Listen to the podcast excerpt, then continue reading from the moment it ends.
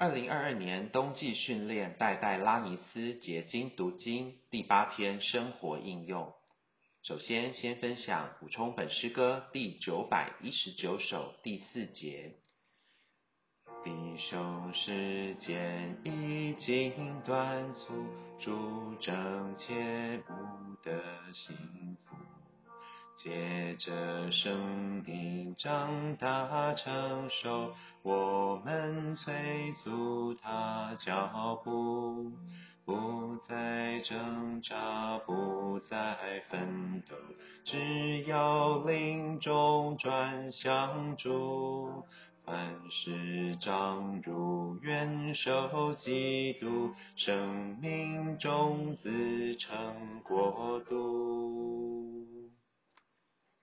这首诗歌说到，为使神得着国度，我们应当追求生命的长大。当我们经历并享受基督做生命，我们就有作为殿的召会。当我们实现基督独一的座头。教会就要扩大，成为表征神国的城。我们若仅仅在基督的生命里，而一点不认识基督的座头，城墙就会有破口。我们必须往前，接受基督的元首权柄，好作为城，以保护神的见证。许多人在教会生活中都有过蜜月的经历。但我们知道蜜月迟早会结束，到一个时候，你会对某些圣徒感到不满，教会生活也不那么令你喜乐。这时候，我们需要基督不仅做我们的生命，也做我们的头。如果我们认识主的元首权柄，无论我们是否喜欢其他圣徒，我们都与他们是一。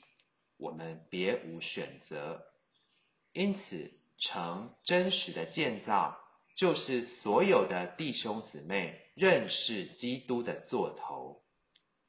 在行传二章，彼得说到基督元首权柄的建立，你们钉在十字架上的这位耶稣，神已经立他为主为基督了。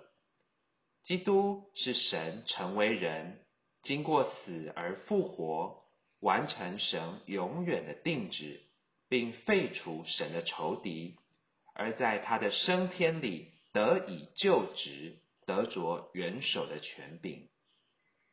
基督的元首权柄对我们不该只是道理。保罗在临前十一章三节说：“基督是个人的头。”我们在日常生活中常常不尊重基督做我们的头，我们需要悔改，说主赦免我。这些年来，我一直不尊重你的元首权柄，我一直以不承认你做头的方式在生活。在与圣徒交通的事上，我们也常侮辱。基督的元首权柄。当一位弟兄为着该去哪里求学的事，找另一位圣徒寻求交通时，这位圣徒通常会立刻开始发表他的意见。然而，他们需要了解，他们都不是元首，唯有基督是元首。他们若看见基督的元首权柄，就会说：“弟兄。”我们需要在基督的元首权柄下考量这事。基督既是他们的元首，就没有人有权可以下断言或提议任何事。在新约神子民的领导里，没有人为的头。所有的肢体，不管他们在身体里的大小、位置或功用，都直接从头接受命令。没有一个肢体能代表头向另一个肢体发号施令。一面来说，长老不是领袖，而是榜样；不是辖管的人，而是那些率先做事的人。另一面来说，众圣徒应该跟随长老的榜样，并顺从他们。我们若以基督为我们的头，就必定会顺从带领我们的人。当众圣徒都以基督为他们的头，顺从并跟随长老时，教会就满了正确的顺从和服从，而且有美丽的等次。这样，我们就不仅有殿，也有城，有坚固高大的墙。我们认识并经历基督做头，教会就要扩大成为城，教会也就得到保障。